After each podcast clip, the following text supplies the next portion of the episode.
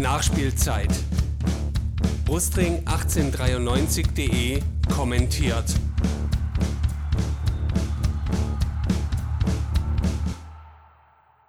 Hallo und herzlich willkommen zur ersten Ausgabe der Nachspielzeit. Mein Name ist Ron, ihr findet mich auf Twitter unter brustring1893 und ähm, auch auf Facebook äh, findet man mich unter brustring1893. Im Intro habe ich ja die äh, Adresse der Website schon genannt, brustring1893.de oder wer es gerne etwas kürzer mag, findet mich auch unter br1893.de. Ich habe ähm, schon in der Mitte dieses Jahres ähm, im Zuge der Auslederung mal mit ein paar ähm, Audiokommentaren experimentiert, ähm, was richtig Spaß gemacht hat und ich das Ganze nun eben ähm, ein bisschen regelmäßiger machen möchte Wobei ich gleich sagen muss, wahrscheinlich regelmäßig, unregelmäßig. Ähm, einfach mal schauen, wie es so die Zeit zulässt und natürlich auch, wie die Resonanz ist. Inhaltlich, äh, man kann sich denken, soll es um das Thema VfB gehen. Ähm, und da ist es dann äh, völlig gleich, ob es äh, sportliche Dinge sind oder auch ähm, Themen rund um den Verein ähm, oder die AG. Heute in der ersten Folge möchte ich mich äh, naheliegenderweise mit dem Spiel von gestern gegen den HSV beschäftigen, was wir ja leider am Ende mit 3 zu 1 verloren haben.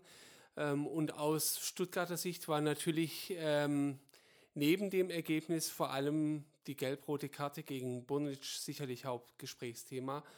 Und wenn man kurz kapitulieren will, Bonic hatte bereits äh, eine gelbe Karte in der fünften Minute äh, gesehen, die durchaus auch berechtigt war, war damit sehr hohem Bein eingestiegen ähm, und sicherlich auch ein eher unnötiges Foul, was natürlich, äh, wie man dann kurz darauf auch sehen sollte, schon bittere Konsequenzen dann auch nach sich gezogen hat.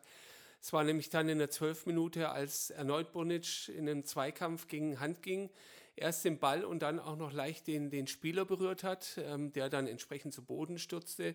Und Schiedsrichter Guido Winkmann ähm, ja, das ist der, der im Spiel gegen Wolfsburg das schwere Foul an Christian Gentner völlig falsch eingeschätzt hat und ewig gebraucht hat, um überhaupt zu reagieren.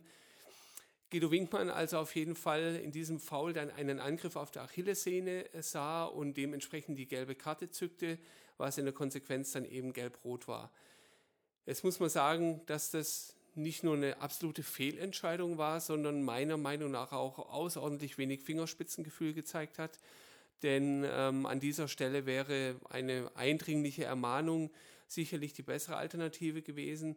Und komisch war auch, dass diese Entscheidung erst einige Zeit nach der eigentlichen Aktion gefällt wurde, als nämlich Bonic den Ball ähm, aus Fairplay-Gründen äh, ins Ausgespielt hat, um eine Behandlung zu ermöglichen.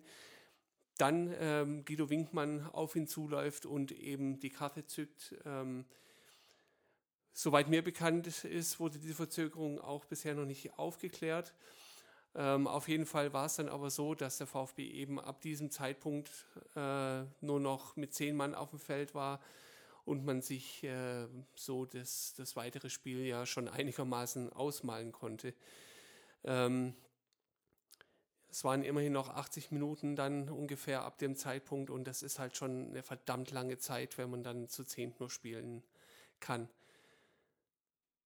Guido Winkmann äh, hat zum VfB oder auch umgedreht sowieso ein besonderes Verhältnis. Ähm, ich habe auf Twitter ähm, ein, eine Info gelesen, dass er bisher 13 Erstligaspiele des VfB gepfiffen hat und äh, dabei ganze fünf Platzverweise erteilt hat. Und das ist, wenn man sich das da mal ausrechnet, schon eine ziemlich äh, hohe Quote, ähm, die da äh, zu Buche schlägt, ähm, wenn man dann in wenn man dann noch äh, mit dazu rechnet, ähm, die Zeit, wo dann äh, äh, im Spiel gegen Wolfsburg man auch nur noch zu zehn zu Ende spielen konnte, weil äh, Christian Gentner vom Feld war äh, und man das noch so ein bisschen mitzählen will, dann kommt man bald auf jedes zweite Spiel, was, was dann irgendwie mit einem Platzverweis unter Guido Winkmann zu Buche schlägt.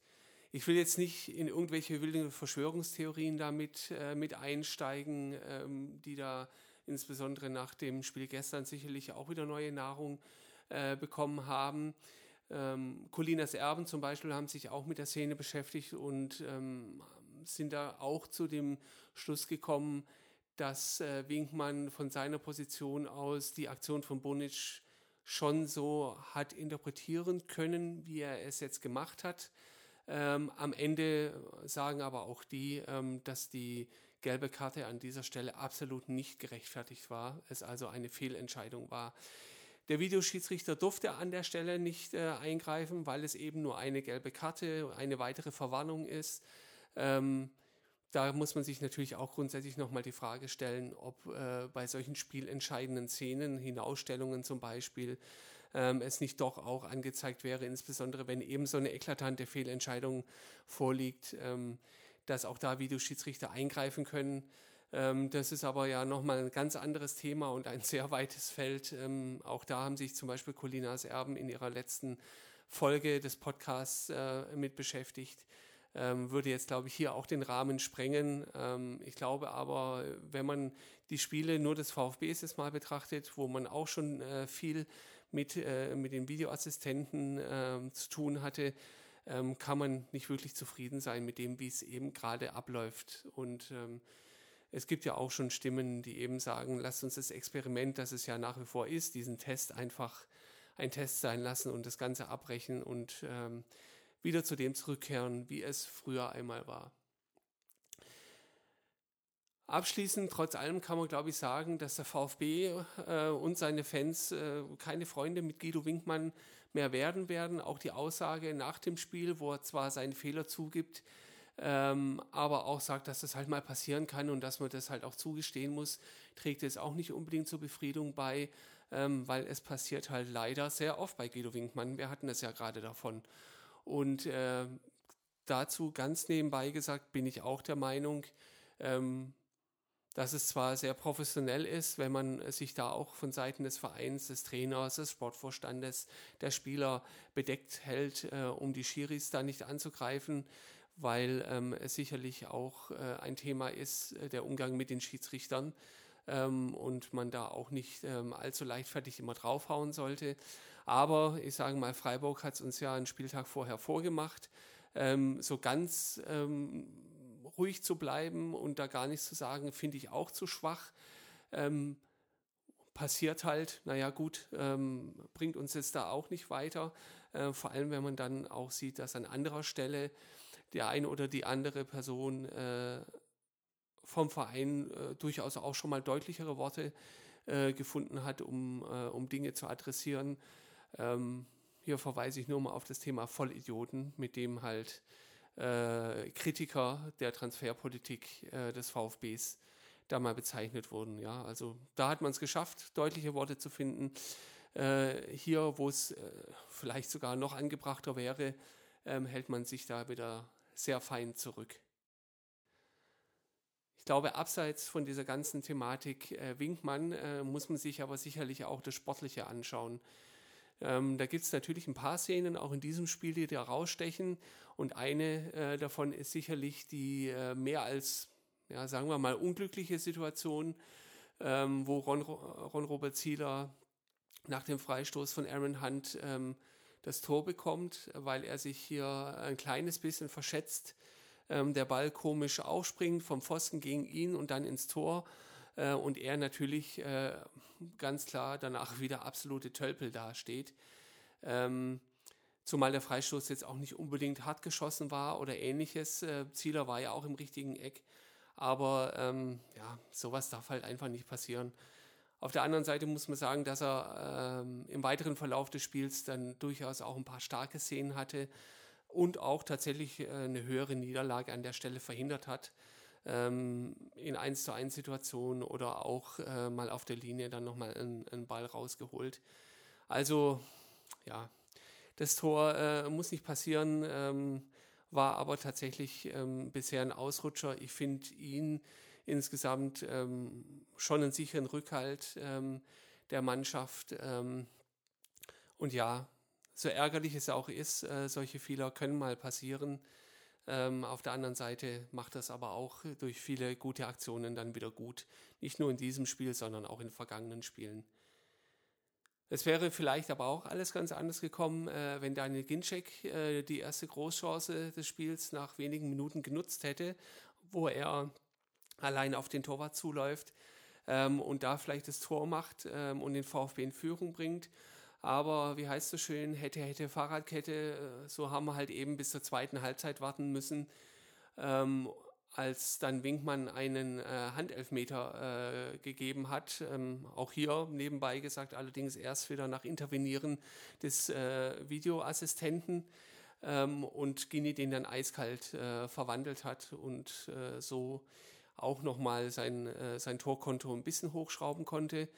Warum Diekmann hier allerdings keine Karte bekommen hat, frage ich mich auch nach wie vor, weil ähm, wenn man äh, die Situation äh, dann ähm, für Reifeld einen Elfmeter zu pfeifen, äh, sollte in dem Fall, wenn man absichtliches Handspiel unterstellt, da auch, auch eine Verwarnung erfolgen zumindest. Danach habe ich eigentlich gedacht, okay, ähm, komm, jetzt haben wir uns nochmal rangekämpft, das ist zu der Situation auch nicht ganz äh, unverdient. Ähm, jetzt schaukeln wir den Punkt nach Hause, ist zwar noch, äh, noch einiges zu spielen, aber das kriegen wir schon hin. Ähm, Allerdings, wir wissen ja, wie es dann ausgegangen ist. Es hat eben nicht funktioniert. Ähm, zum einen äh, natürlich ausgerechnet Philipp Kostic konnte dann das 2-1 machen in der Situation, wo Andreas Beck halt einfach schlecht verteidigt und äh, schlechtes Stellungsspiel hat. Kostic so äh, relativ gut äh, zum Kopfball kommt und das 3 äh, zu 1 äh, war dann eben eine schöne Einzelaktion von, von Jan Fiete Arp. Ähm, der dann eben den Endstand hergestellt hat. Ähm, und so war es dann eben mal wieder. Am Ende gab es äh, auswärts für den VfB nichts zu holen. Etwas, das sich ja jetzt schon die ganze Saison dann durchzieht entsprechend. Wenn man sich die Tabelle anguckt, ähm, ist bisher noch nicht so viel passiert. Ähm, das Spiel ähm, von Hertha gegen Wolfsburg steht zu, zu dem jetzigen Zeitpunkt noch aus. Das könnte nochmal für Bewegung sorgen, je nach Ausgang. Ähm, aber ansonsten ähm, ja, steht der VfB mit 13 Punkten immer noch relativ gut da. Allerdings ähm, ist es auch so, dass natürlich die, äh, der Abstand zu den Verfolgern wieder geringer geworden ist ähm, und damit eben auch die gefährlichen Relegations- bzw. Abstiegsplätze dann näher kommen ähm, und man hier dann schon aufpassen muss, ähm, dass man da nicht zu weit unten reinrutscht. Ähm, Ganz klar ist es so, dass man da äh, irgendwann aber auch mal anfangen muss, auswärts zu punkten, sich auf die Heimstärke zu verlassen, kann halt hier äh, keine Taktik sein, weil im Zweifel äh, ist diese, äh, diese Heimstärke mit dem, mit dem nächsten Spieltag schon vorbei. Ähm, und dann fehlen einem da die Punkte und die Punkte brauchen wir, egal ob es ein Unentschieden ist oder auch mal ein Sieg. Wir brauchen einfach Punkte und die muss man eben auch auswärts holen. Ich bin allerdings, muss ich sagen, ähm, aktuell auch noch überhaupt nicht bereit, Hannes Wolf in irgendeiner Art und Weise anzuzählen. Manche machen das ja leider jetzt äh, schon wieder. Ähm, klar, habe ich auch schon mal geschrieben, ähm, Hannes Wolf ist ein junger Trainer, ähm, der Erfahrung sammeln muss, der sicherlich auch Fehler macht. Ähm, die ein oder andere Auswechslung ähm, muss man schon äh, mal hinterfragen, auch was die Aufstellung angeht scheint es so zu sein, dass äh, manche Spieler da doch mehr oder weniger gesetzt sind, auch wenn sie tatsächlich ähm, in ihrer Leistung äh, nicht ganz das erreichen, was eigentlich notwendig wäre. Äh, vielleicht fehlt es ihm aber tatsächlich auch an, an wirklichen Alternativen. Er sieht das Training die ganze Woche, ähm, er kann es besser einschätzen, was die, die Spieler imstande sind zu leisten ähm, und vielleicht ist da einfach an der Stelle auch nicht mehr. Ähm, Ganz klar ist es auch so, dass ähm, wir alle Spieler brauchen. Äh, die Verletztenliste, die wir derzeit haben, ist relativ lang. Darunter ähm, mit Holger Badstuber, mit Donis, ähm, natürlich auch langzeitverletzten Manet, ähm, sind auch Spieler, die, die Leistungsträger äh, waren oder, oder sein können. Ähm, und die fehlen einem natürlich im Spiel auch. Und ähm, wenn man mal geschaut hat, was zum Beispiel äh, Donis für eine äh, Wucht nach vorne hat entwickeln können ähm, oder wie Holger Badstuber doch ähm, äh, relativ souverän seine Abwehr ähm, da äh, zusammengehalten hat, dann fehlt es einfach. Und ähm, klar hat man in der Abwehr zum Beispiel einen Pavard, der wirklich ähm, eine klasse Saison bisher im Großen und Ganzen spielt. Daneben steht aber zum Beispiel ein Baumgartel, der halt irgendwie so den nächsten Schritt ähm, bisher verpasst hat und ähm, gefühlt noch nicht so wirklich ähm, in der ersten Bundesliga angekommen ist ähm, und gerade so ein bisschen in einer Phase ist, wo es für ihn eher darum geht, ähm, sein Spiel zu finden und äh, um, um da ja eben auch die Entwicklung weiter voranzutreiben. Aber ähm, sowas wird halt dann in der Bundesliga auch mal bestraft. Und das führt am Ende dann natürlich wieder dazu, dass die, dass die Punkte ähm, auch, auch durch solche individuellen Schwächen, die dann halt da sind, ähm, und es gibt halt einige Punkte äh, in der Mannschaft, ähm, dass, dass es da halt dann einfach fehlt. Inwieweit man in der, äh, in der Winterpause reagieren kann, ähm, um auf einem eh schon überschaubaren Markt ähm, zu reagieren, sei mal dahingestellt. Ähm, wäre ja jetzt auch das erste Mal, dass, äh, dass der Sportvorstand Reschke äh, komplett alleine eine, eine Transferperiode äh, bestreiten kann, äh, an der er dann auch vollends gemessen werden muss. Das war ja bisher noch äh, im Sommer so eine Vermischung aus, aus äh, Schindelmeiser und Reschke-Transfers, die eine eindeutige Bewertung an der Stelle noch nicht zulassen. Am Ende ist es so, dieses Jahr und auch nächstes Jahr zählt der Klassenerhalt. Ähm, hier ist noch alles möglich. Der VfB hat alles noch in eigenen Händen. Ähm, ich hoffe natürlich, dass der Knoten irgendwann platzt ähm, und man auch auswärts mal Punkte holt, idealerweise die Heimstärke weiter so beibehält, auch wenn man wahrscheinlich nicht ungeschlagen äh, aus dem Jahr rausgehen wird, aber dennoch äh, eben sich immer wieder auch das Selbstvertrauen zu Hause holen kann um dann auch die, die Aufgaben auswärts angehen zu können. Natürlich ähm, hoffe ich auch auf eine starke Reduzierung des Krankenlagers, ähm, sodass die Spieler nach und nach dann auch wieder zurückkommen und äh, den VfB da wirklich äh, auch unterstützen und nach vorne bringen können. Das soll es mal für die erste Folge gewesen sein. Ich sage an der Stelle danke fürs Zuhören. Ähm, ich hoffe, ähm, es war ein guter erster Auftakt. Ähm, schreibt mir auf Twitter, Facebook oder auf der Website, wie ihr die Nachspielzeit findet. Ähm, ich bin für jegliche Anregungen, Kritik und Kommentare jederzeit offen, denn nur mit eurem Feedback kann, kann ich besser werden, kann die Nachspielzeit besser werden. Und so bleibt mir an dieser Stelle nur mich zu verabschieden. Bis zum nächsten Mal im Stadion. Ciao.